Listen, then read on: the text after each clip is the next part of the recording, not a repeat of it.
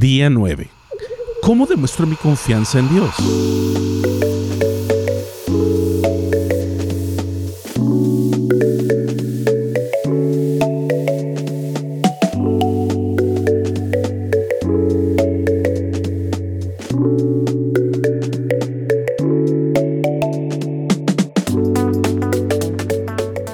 Una de las áreas que personalmente creo que la iglesia ha abusado en muchos tiempos es el área de las finanzas. Primeramente las finanzas son siempre un área en la que todos somos muy sensibles y delicados. Nadie anda viendo cuánto dinero tiene la otra persona por ninguna razón en particular, o me equivoco. Cuando me casé, la primera cosa que hicimos con mi esposa fue consolidar nuestras cuentas juntos y tener una sola cuenta mancomunada. Lamentablemente, no todos los matrimonios son así, ya que una de las razones más comunes de divorcio es por razones financieras. Aprendemos a confiar en nuestra pareja a través de darle acceso a nuestras finanzas. De la misma manera, hoy vamos a hablar de mostrarle nuestra confianza a Dios a través de las finanzas. Antes de comenzar, déjeme establecer un principio fundamental. Me voy a tomar un momento para hablar acerca de confiar en Dios y hablar acerca de las finanzas y cómo éstas afectan nuestra confianza o desconfianza hacia Dios. Primeramente, déjeme comenzar estableciendo este principio. El abuso de un principio bíblico por parte de alguna persona u organización no anula el principio bíblico en lo absoluto. El problema financiero de la iglesia comienza con la manera que vemos y manejamos las finanzas en nuestras organizaciones, por lo cual muchísimas personas desconfían y ven mal el Evangelio. ¿Por qué? por culpa de algunos pocos que han abusado de los principios bíblicos en la ignorancia, en la falta de educación y conocimiento de la palabra y especialmente sacando completamente de contexto los principios de la palabra de Dios. Empecemos con Malaquías 3:10. Lo leo en la versión Dios habla hoy y dice así: Traigan su diezmo al tesoro del templo y así habrá alimentos en mi casa. Pónganme a prueba en eso a ver si no les abro las ventanas de los cielos para vaciar sobre ustedes la más rica bendición. Hay dos principios que quiero extraer acerca de esta porción del profeta Malaquías. Número uno, Dios es primero. Este principio se ve sustentado a través de Mateo 6:33. Lo leo en la traducción lenguaje actual. Más bien, Busquen primeramente el reino de Dios y su justicia, y todas estas cosas les serán añadidas.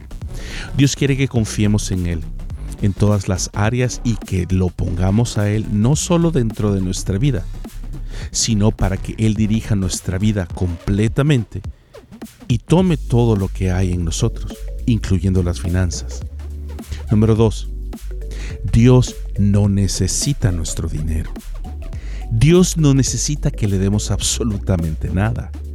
Dios lo posee todo y todo lo que hay le pertenece a Él en primer lugar. Deuteronomio 10:14 dice así, en la Dios habla hoy.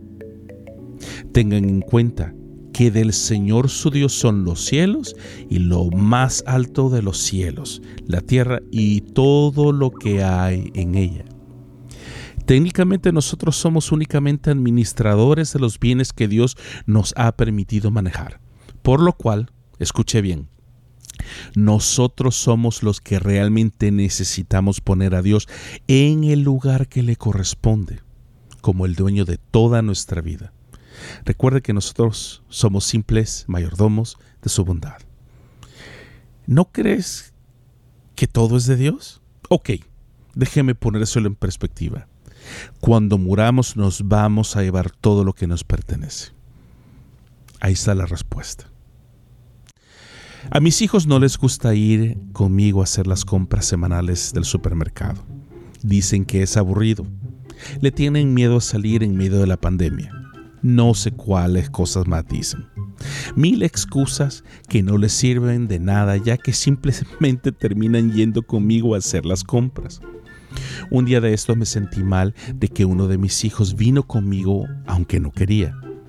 Y pensé, voy a hacerle la experiencia un poco más placentera, a lo que decidí comprarle una bolsa de Skittles. A todos les gustan los Skittles. Cuando le dije esto, se le llenó la cara de alegría, me abrazó, me pidió perdón y me dio las gracias. Estaba tan feliz por sus esquiros que cuando lo vi comérselos se me antojaron. Le pedí a mi hijo y le dije, ¿me puede dar unos esquiros? Se ven riquísimos. A lo que él me respondió, no, son míos. Si quieres esquiros, ¿por qué no te compras los tuyos? ¿Qué? Hace unos segundos esos esquiros no eran ni siquiera de él. Ahora que le pido que me dé y no quiere darme lo que ya de por sí es mío. Y lo peor de todo, lo que yo estoy pagando con mi propio dinero. Qué ironía. Bueno, de la misma manera somos con Dios. Él nos ha dado todo. Él es el dueño de todo lo que existe y lo que menos podemos hacer es compartir con Él lo que ya de por sí le pertenece. Déjeme terminar diciéndole lo siguiente. Esta porción de Malaquías es la única en la Biblia que Dios dice, pruébenme. Lo reto a que le dé a Dios su lugar en sus finanzas y que le demuestre su confianza a Él a través de darle el 10% de lo que usted percibe. Y pruebe a Dios. Le prometo que Dios no se queda con nada. Es más, Dios no necesita nada de nosotros. Dele a Dios lo que de por sí le pertenece y pídale a Dios que le devuelva si le falla en algo. Pídale a Dios que le devuelva de regreso a usted si le llega a fallar en su promesa. Salmo 37, 25 dice así en la traducción lenguaje actual.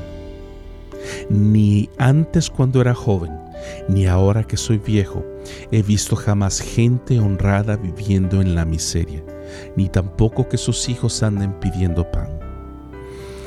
El problema que muchos hemos tenido o tenemos actualmente no es financiero, sino que es la falta de confianza de que la provisión realmente proviene de Dios. Al darle el 10% de lo que tenemos, le estamos diciendo a Dios, Dios, yo confío en ti, confío en tu palabra y confío que nunca me vas a dejar desamparado ni en la miseria. Lo invito a que confíe en Dios y ponga a prueba la garantía de devolución de Dios. Ore conmigo y pídale, Dios eterno, te pido perdón y en este día te doy tu lugar en mi vida y en mis finanzas. Toma tu lugar completo en mi vida. En Cristo Jesús oro. Amén. Nos vemos hasta mañana.